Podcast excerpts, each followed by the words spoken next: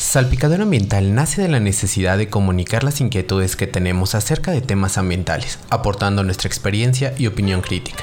Bienvenidos a Salpicadero Ambiental, esperemos que les guste y nos ayuden a pensar cómo podríamos solucionar los problemas ambientales a los que nos estamos enfrentando. No olviden suscribirse, compartirlo y seguirnos en todas nuestras redes sociales. Muy buenos días, tardes, noches, bienvenidos a su programa favorito para enterarse de una de las noticias más candentes del ambiente.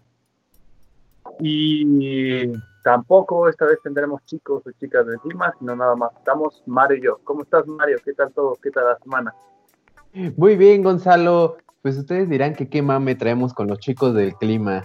Pero pues cada vez que uno busca noticias de cambio climático en su navegador favorito, le aparecen las chicas del clima, los chicos del clima, este, cómo va a estar el clima durante la semana y demás. Por eso tanto mame con esto, por si no habían entendido la referencia. Pero pues muy bueno. De este lado todos estamos muy bien, Gonzalo, la familia también, todo en, en orden, ¿no? Aquí, con frío toluqueño. ¿Y tú qué tal? ¿Cómo te encuentras? Bien, bien, Mario, aquí igual, siguiendo con la cuarentena, ya casi empezando eh, las otras sabores, pero todo bien. Al trillón diría, diría la banda, pero un poquito con esto de la como ansiedad. ¿Por qué o qué? ¿Qué pasó? ¿Qué es lo que está sucediendo? Pues fíjate que mientras estaba, ahí buscando este, en los navegadores, en el de su preferencia, eh, para juntar información para el programa de esta semana, pues encontré noticias bastante desgarradoras eh, en las historias de, de mis compañeros de intercambio allá en Argentina.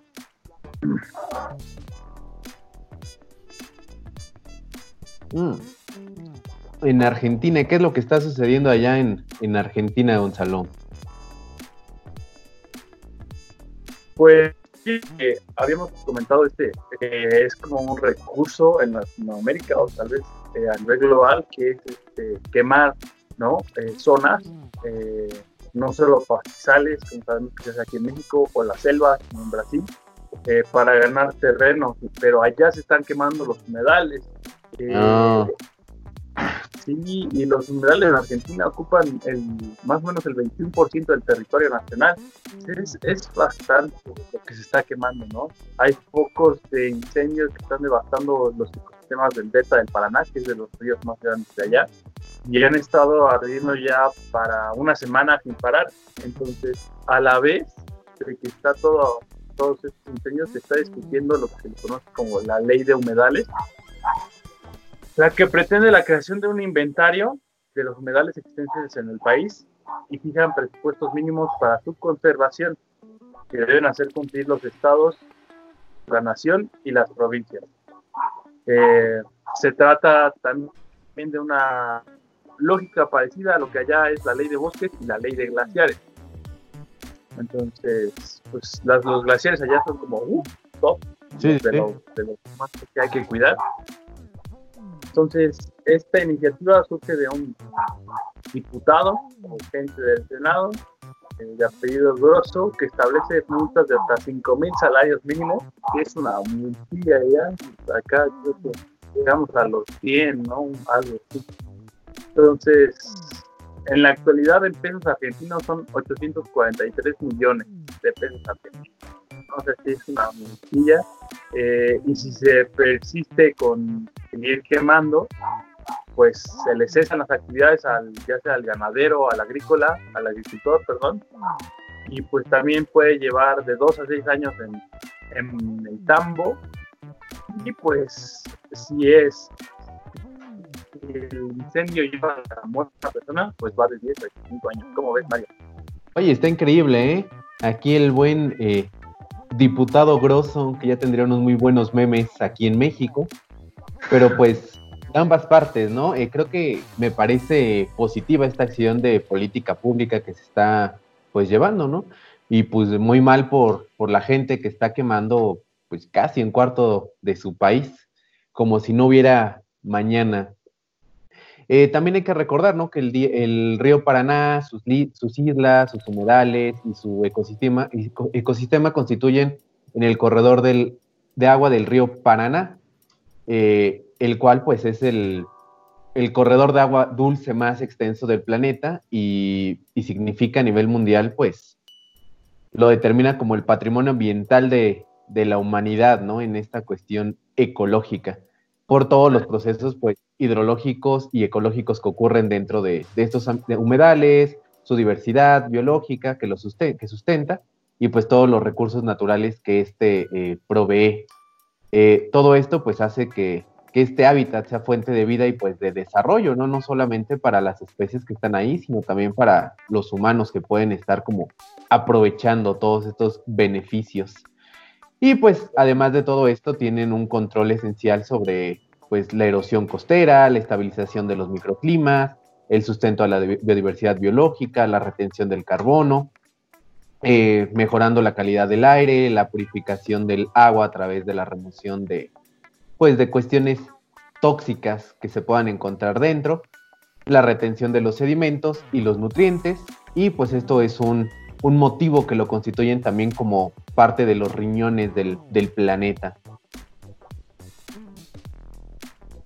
Además, pues, eh, de su inconmensurable eh, valor ambiental, el río y su entorno también constituyen el sostén de cultura, de su identidad y son fuente de inspiración para la pintura, la poesía, el arte y la música de los pueblos. Ahora sí que toda esta belleza escénica.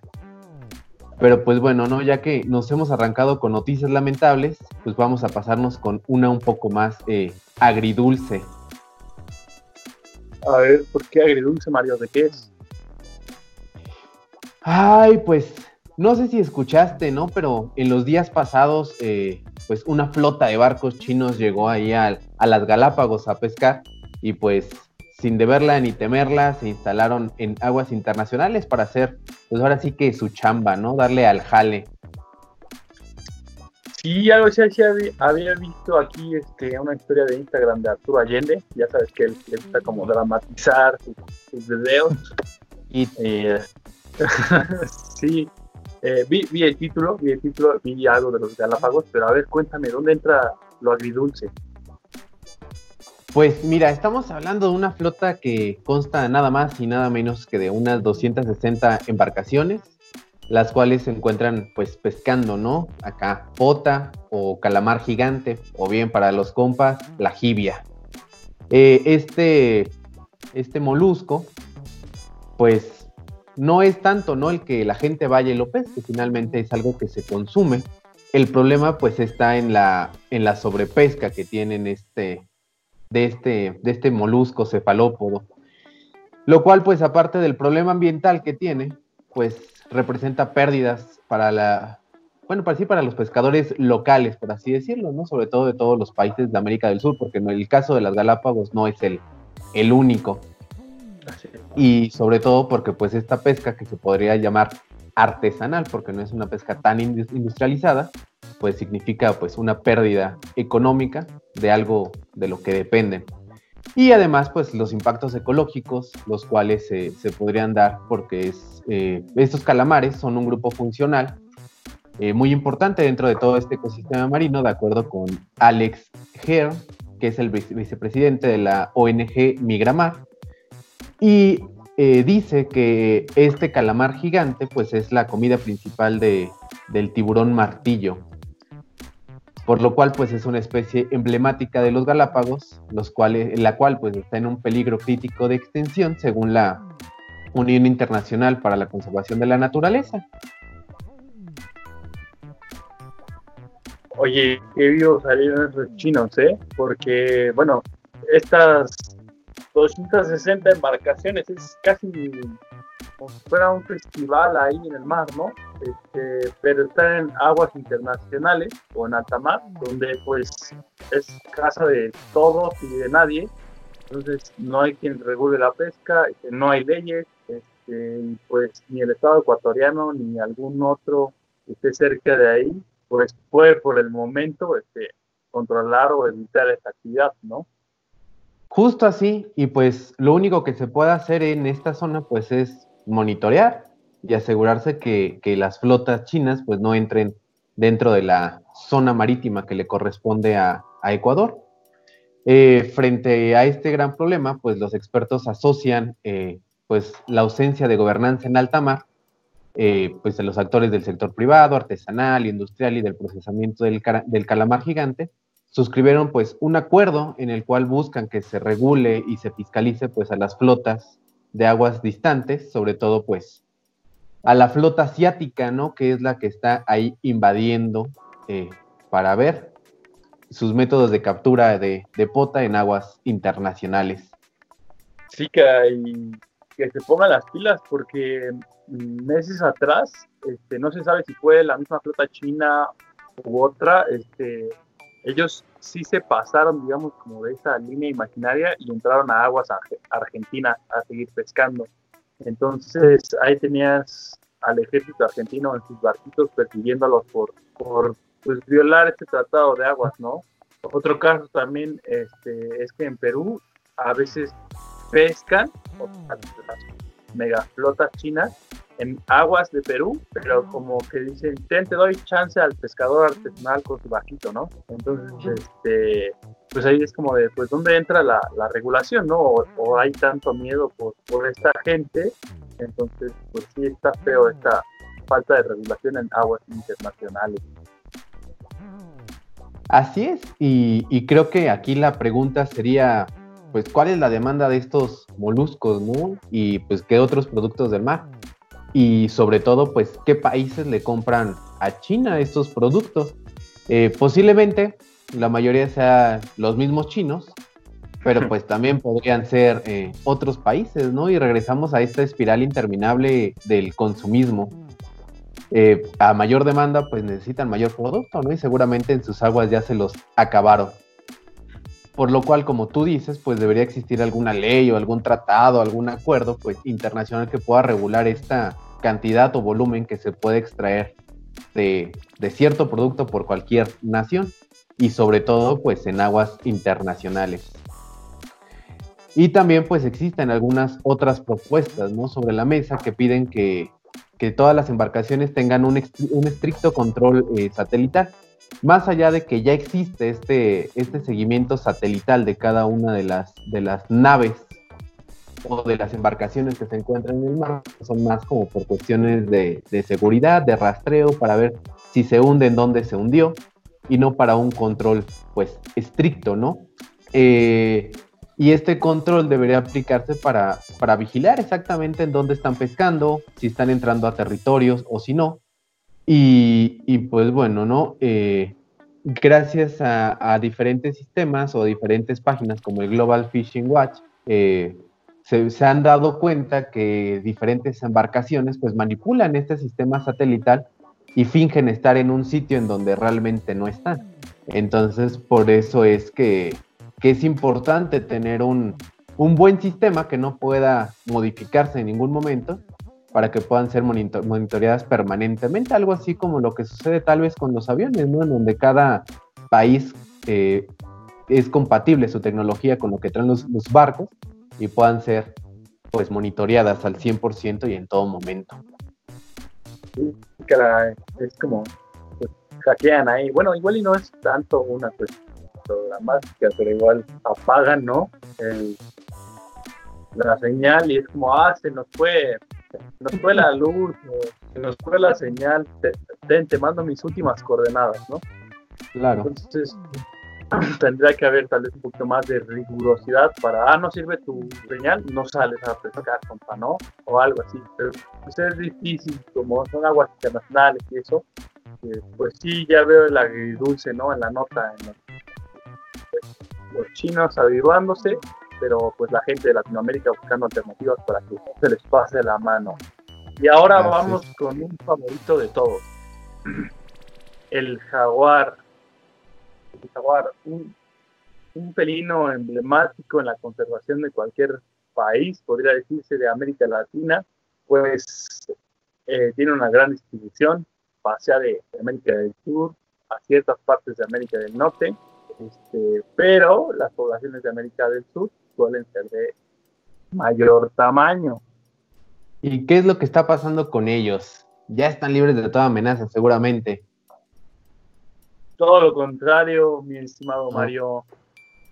Y lamentablemente, según la línea de investigación de la colega Verónica Quiroga, que lleva trabajando 20 años con el jaguarate o jaguar en Argentina, su investigación apunta a que este se encuentra ecológicamente extinto en el Chaco argentino, uno de los ecosistemas más importantes de por allá.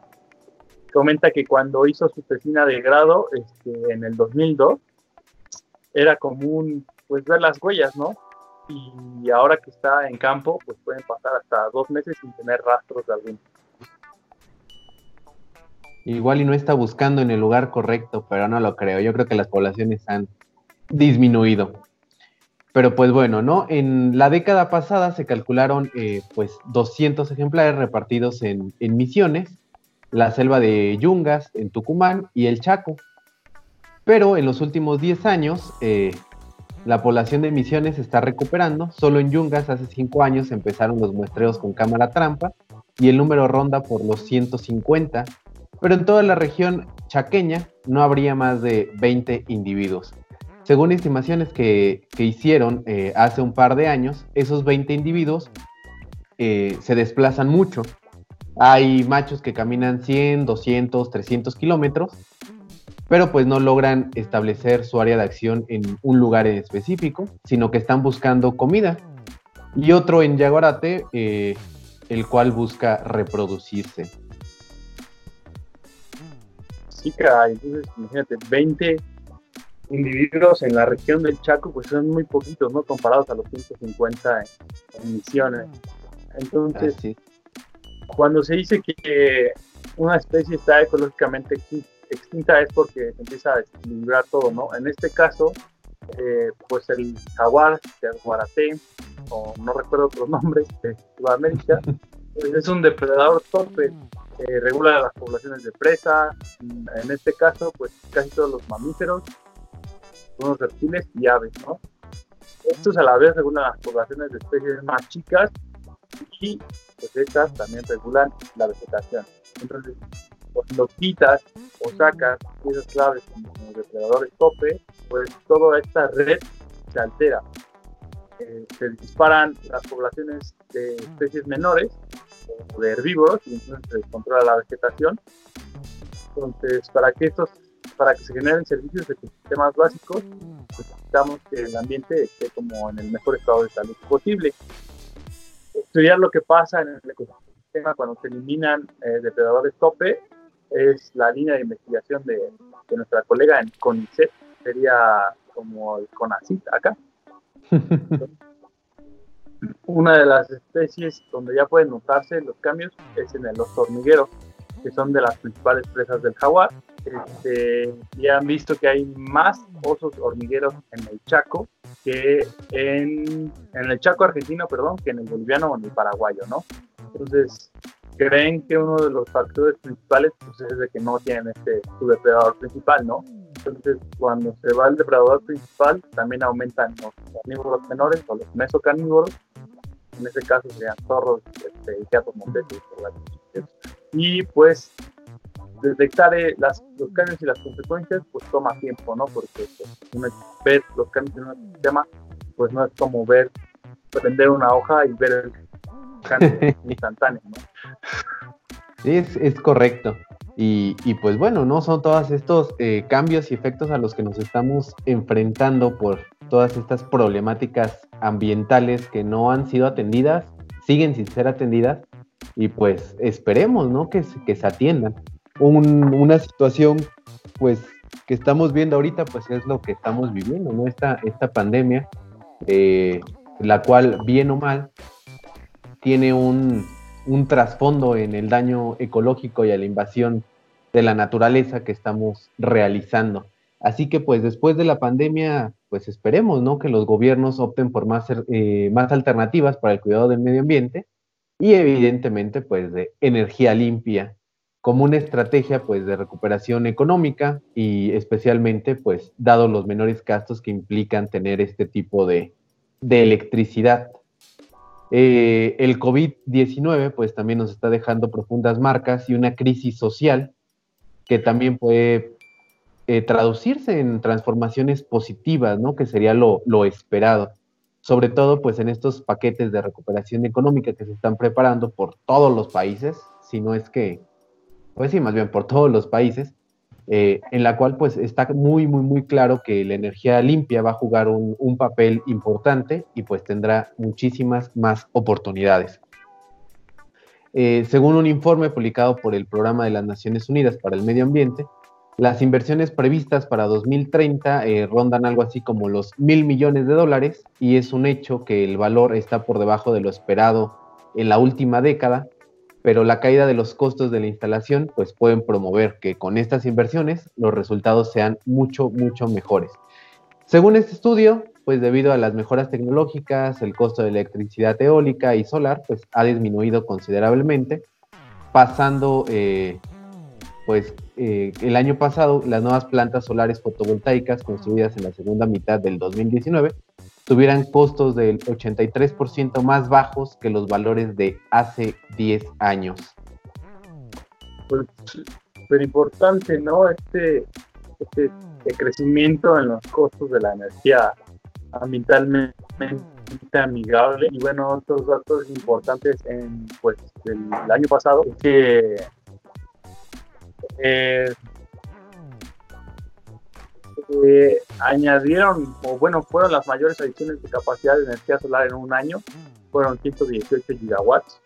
De la mayor inversión en energía eólica marina en, en un año fue en 2019 con 29.900 millones de dólares lo que equivale a un aumento del 19% interanual. La mayor financiación en favor de un proyecto solar con 4.300 millones de dólares por Al Maktoum cuarto de los, en los Emiratos Árabes Unidos. Mayor volumen de acuerdos corporativos en compra de electricidad de fuentes renovables con 19.5 gigawatts en todo el mundo la mayor capacidad otorgada en subastas de energía renovable con 78.5 gigawatts en todo el mundo y la mayor inversión en energías renovables en economías en desarrollo, exceptuando a China e India, con 59 millones y medio. Y finalmente este, tenemos una inversión cada vez más amplia, o que quiere más, en un récord de 21 países y territorios invirtieron más de 2 millones de dólares en energías renovables. Entonces, la directiva ejecutiva del este, programa de las Naciones Unidas para el Medio Ambiente, Inger Andersen, cree que el momento actual es fundamental para elegir una economía sostenible. En sus palabras, este estudio muestra que la energía renovable es una de las inversiones más inteligentes y rentables que podemos impulsar.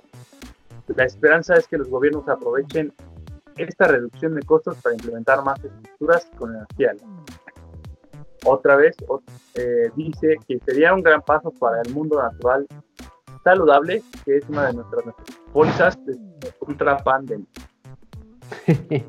Así es, y mientras tanto en México, pues existen ciertos rumores de expropiaciones, ello con independencia a la compra de millones de pesos en carbón para la generación de energía, y el más reciente ataque dogmático e ideológico a los proyectos oleoeléctricos en la Rumorosa, en Baja California Sur. Pareciera ser que, vamos hacia atrás, ¿no?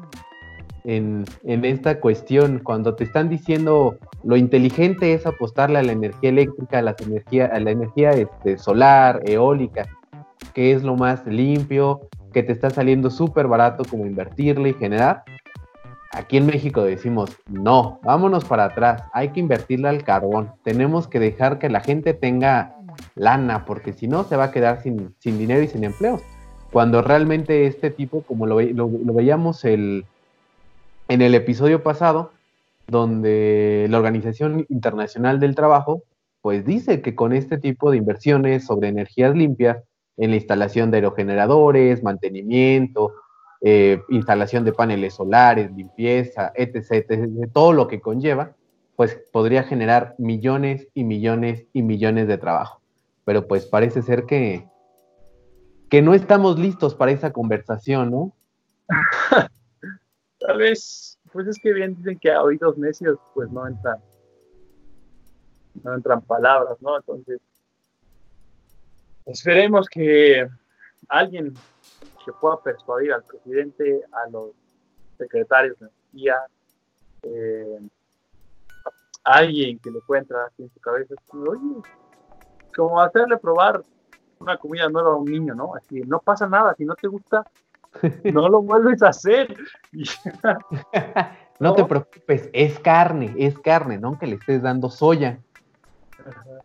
Pero no, es que es, eh, pues, increíble, ¿no? Esta parte, o sea, entiendo, creo yo, y vamos a ponernos tantito en, en los zapatos de, de nuestro buen presidente, ¿no? Nuestro Tlatuani. Eh, entiendo que en otras administraciones hayan dado muchas cosas con corrupción, se hayan dado contratos al por mayor para ganar dinero, que no benefician a México, ¿no? Por este, por este asunto de corrupción y de desvío de, de dinero. Ok, está bien, no beneficia, pero ¿por qué no decir, sabes qué? Vamos a reestructurar estos contratos, vamos a negociar, vamos a hacer las cosas bien, libres de corrupción, libres de fugas de dinero. E instalémonos, ¿no? Porque lo importante es eso, ¿no? Instalar energía limpia para todos. ¿Por qué en lugar de decir eso, no, eh, mejor dice, no, sabes qué, ya, todos los contratos se van al carajo, compremos carbón y pongamos más este, plantas eléctricas con diésel? Es ahí la, la pregunta, ¿no? Pues sí, igual son aguas como turbias, ¿no? Porque podría ser como de tapo un hoyo, pero con destapando otro, ¿no? Entonces, sí, como lo dices, lo, lo cuerdamente o lo que haría más sentido de que se está combatiendo a, a la corrupción es este hecho de que, bueno, todo esto tiene manchas en, en, el papel, en la hoja del contrato, vamos a limpiarlas, ¿no? Vamos a establecer que en este gobierno estas cosas no van, ¿no? Pero pues parece ser que fue como, no, miren, clausuro a todos estos, este, o a todos estos corruptos, o buscar nuevos proveedores, ¿no? Darle la oportunidad a gente nueva que no tenga esa mancha en su nombre o en su acuerdo, en su contrato. No, pero seguir esa línea de buscar la energía limpia, la energía eólica, la energía solar, este, eh, la energía con biomasa, no sé, varias cosas, ¿no? Pero, pues, ¿qué le hacemos? Es que este señor literalmente es de otra época, muy, muy, muy diferente, tal vez los tiempos lo pasaron, pero bueno, este, sí, este, creo que como se deciden las cosas es lo que dice el presidente. Si la secretaría no está de acuerdo, pues bueno, este, firma su y alguien que va a querer hacer tu trabajo, ¿no? O va a querer estar de acuerdo conmigo. Y después le preguntamos a la gente, ¿no? ¿Qué le parece que ya se decidió? ¿No? Para que sea ese, ese, como esa estructura de la democracia. Pero, pues, creo que con la energía limpia eh, llegará el momento tal vez. Sí, así es, es. Ya alguien la ya yo no sé, vas, vas a decir otra cosa, Mari, con lo de la energía. Pues no, esperemos nada más que, que como dices, ¿no? Que, que exista este replanteamiento desde lo personal y trate de, actualizarse, por así decirlo, entrar en el lenguaje de la chaviza para que pues entienda, ¿no? Como esta, esta parte de, de, la necesidad y se vaya, bueno, deje más de lado como esta, esta cuestión de, sí, necesitamos eh, más energía y entiendan que el concepto que, que, tal vez ellos tenían de, de energía eólica y energía solar de hace pues varios años atrás, donde era intermitente, donde se necesitaba tener como una planta de diésel para poder tener energía continua, pues ya no es así. Ya, ya existen diferentes metodologías que permiten ¿no? que, que esta intermitencia en la energía pues no exista, por decirlo de alguna manera. Y más allá de eso, pues por mi parte también creo que sería todo. Sí, digo, yo nada más este, agregar de lo del jaguar que, pues, eh, si bien podría pensarse que no nos afecta directamente porque en México tenemos otras poblaciones, tenemos poblaciones más grandes, ¿no? Saludables, etcétera, etcétera. Pues quién sabe eso después cómo, cómo altere después la genética, ¿no? Igual va a ser más difícil hacer esos nexos de, de uniones para la conservación porque pues recordemos que que es como el, el felino más grande de América, seguido, o bueno, junto con el puma, pues hay, hay que cuidarlos, ¿no? Y digo, el jaguar tiene como más, eh, más las cosas en contra, porque igual los chinos pues lo buscan porque es el potencializador sexual y, la y bueno, hay maravillas que no tienen bases para comprobarse entonces, sea la especie que sea, sea en donde sea, pues hay que, hay que ser solidarios, hay, que ser empáticos, como dijiste tú con el presidente, pues también con los otros países con los que estén pasando cosas. ¿No? Pues, no son no son cosas que pasen allá y acá pues ya no pasa nada ya no son esas ya no son esas fechas donde si no veo o si no sé este no está pasando no de algún momento a otro vamos a sufrir las, consecuencias y pues esa es la conclusión, ¿no? Ser empáticos con lo que pasa alrededor. Sí, es correcto esa parte de, de, ser empáticos, no solo entre nosotros los humanos, sino también con todo lo que nos rodea. Sí, pues creo que llegaremos al final de este, de este mix ambiental ya han dos seguidos, han, han tenido varias digitales. Este, y bueno, ahí en Facebook también ya publicamos una, como una sorpresa ahí para ustedes del Casta México Biólogos. Es correcto, estamos trabajando en eso para, para explicarles o para intentar hacer, eh, pues saber hasta dónde podemos llegar en el por qué eh, son importantes los biólogos o las personas que estudian pues, estas cuestiones de ciencias ambientales dentro de los países y de la toma de decisiones. Sí, espero. Eh, y pues sería todo por nuestra parte el día de hoy. Cuídense mucho. Eh, Mario, un placer estar contigo como siempre. Y tengan una muy buena semana. Igualmente, ten una excelente semana, Gonzalo. Un placer estar aquí contigo y pues un placer estar con todos ustedes que nos escuchan semana a semana. Muchas gracias por haber escuchado este episodio hasta el final. No olvides compartirlo, suscribirte y seguirnos en nuestras redes sociales. Nos vemos en un siguiente episodio.